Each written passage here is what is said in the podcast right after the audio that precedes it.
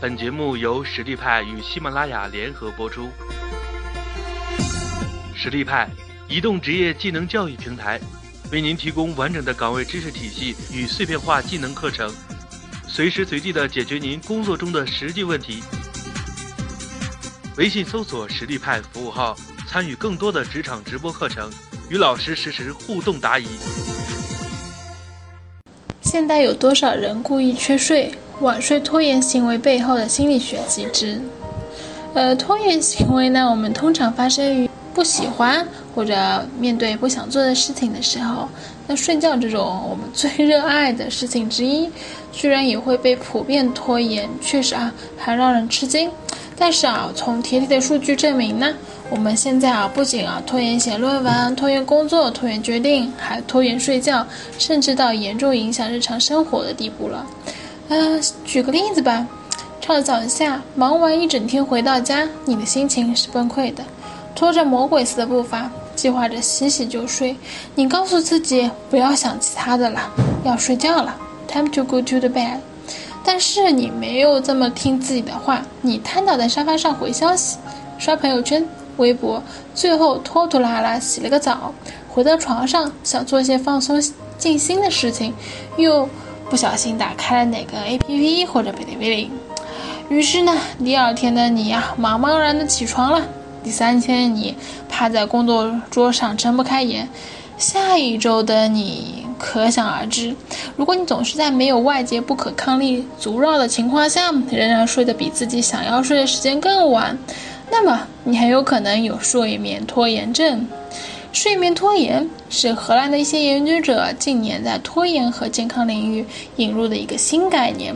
他们认为，现代人取普遍缺睡的原因，很可能是人们自己拖延上床的时间，而不是传统学者认为的失眠、导夜班等外在因素。那么，到底有多少人故意缺睡呢？道理咱都懂，睡眠不足不仅影响，导致了多种的。慢性心血管疾病啊，会引起抑郁啊、焦虑啊，注意下降、记忆力变差、工作效率大打折扣。实验证明，每天只睡六小时的人和通宵两夜不睡的人，认知能力一样差。人们心知肚明，但仍然会有意的选择睡不够的生活方式。啊。有一些人呢，他在亚马逊人端运算平台上收集了二百零三个参与者的睡眠自我报告数据表。这些参与者有的不懂的不同的人群、教育程度、婚姻、职业状态。数据分析撇除了有睡眠障碍或者倒夜班情况的参与者。对于剩下的一百七十七个人来说，其实并没有不可阻抗力阻止他们按照自己想要的时间睡觉。惊人的是。这些人中有百分之三十的人睡眠时间低于六个小时，百分之三十三点九的人平均每晚睡眠只有六到七个小时，也就是说，普通人中只有三分之一，也就是百分之三十六点六的人睡够了健康的七到八个小时。这其中还包括了一小撮人睡的时间太长。百分之八十四的参与者报告说，他们每周至少有一天感觉睡得太少，白天无精打采。超过百分之四十的人每周有三到七天在疲惫感中度过。结合之前的研究发现，人们普遍会低估自己的睡眠时间和缺睡程度，实际情况很有可能比调查的数据结果还要糟糕。睡得不够啊，那可能是你自己真的在拖延睡觉哦。在这一百七十七份数据的多层线性回归分析中，研究者发现，睡眠拖延行为是最能预测人们睡眠时间不足和日常疲惫感的因素，而婚姻、工作、性别、学历等都不是。虽然在另一项针对于荷兰人的研究中显示，另外还有一些影响因素，比如说外在事件阻碍、女性非学生以及更年轻，也更可能导致某类人睡眠不足、感到疲惫。但是这些特征和缺乏睡眠的相关程度都比睡眠拖延低得多。自控力相关系数排名第二，但是。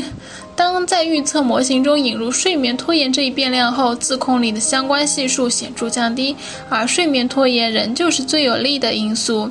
这暗示着导致缺睡和疲惫的直接原因很可能不是别的，而是你自己拖延了上床时间。问问自己下面几个问题，拿出一张纸统计一下吧。用从一到五评定等级，一几乎从不，五几乎都是。啊，大家可以参考题目后的标准，就可以评估自己晚睡拖延的严重性哦。记得在我们的下方回复自己的晚睡得分。第一题，我比自己想象要的睡得要晚。第二题，如果我要早起，我就会早睡。第三题，通常到了要睡上床的时间，我其实还在做其他事情。第四题。如果到了晚上该关灯的时间，我会马上关灯。第五题，当我想上床睡觉时，我很容易被其他的事情吸引。第六题，我有一个规律的睡觉时间。第七题，我没有按时睡觉。第八题，到了该上床的时间，我可以轻易结束其他活动。第九题。我想上床睡觉，但是我就是没睡。算分方法如下：一、三、五、七、九题的得分就是你的等级评分；二、四、六、八题的得分与等级分相反。也就是说，在算二、四、六、八题的时候，一得五分，五得一分。当你做完所有的题目，加总得分。题得分除以九啊，你把所有的得分加在一起除以九，就可以算出你每题的平均分了。从我们之前的数据统计结果来看，一个人的平均得分每增加一分，睡眠的时间就会减少半个小时左右。拖延睡觉究竟是为何呢？我们为什么要拖延那么舒服的睡觉，不跟我们的被子相亲相爱？一些心理学研究者猜测，这可能是因为人们讨厌上床前必须要做的准备，而不是睡觉本身。证实的研究也发现，人们对睡前活动的厌恶和睡眠拖延情况是中度相关的。一些被访谈者也报告，这些准备活动让人反感，想拖延。这也许不难理解。当工作、学习、家务、照顾孩子这些都完成了，一个人总算在夜晚有了一些属于自己的空间。可以恢复身心的充实平静，而锁门、遛狗、刷牙、卸妆、取隐形眼镜等等这些不得不做的睡前准备，不仅会缩短这段享受自由的时光，还会把一个人从休息的状态再次激活到活动状态。拖延他们似乎是一件很自然而然的事情。值得一提的是，睡眠拖延同一般的拖延一样，与个人的自控力有显著负相关。这意味着有睡眠拖延的人也很可能是自控力很低的人。然而，睡眠拖延和自控力之间的因果关系可能比我们想象的要复杂。我们都知道，自我控制需要消耗一定的心理能量。一方面，拖延睡眠会降低我们的休息质量，导致我们能量不足，影响自我控制的能力。尤其到了一天的结束，能量几乎被消耗的差不多时，控制自己。不再刷手机、打游戏、追剧，而是去按时睡觉，会变得更加困难。另一方面，低自控也可能让我们把事情都推到睡觉前去完成，加重晚睡拖延症。不难看出，这其中存在一个恶性循环：睡得晚，没精神；自控低，拖延睡觉。不仅如此，研究发现，一个人对早晨醒来的厌恶感和第二天的低期待，也和睡眠拖延有显著的相关性。对很多人来说，睡觉起来也不过是急着去上班，做自己没那么爱的工作，睡前的兴趣活动也因而变得更加珍贵而难以放弃。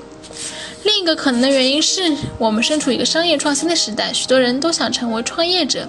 或者自己做一些业务，也有很多人想要在睡前自由的时间里做真正自己感兴趣的事情。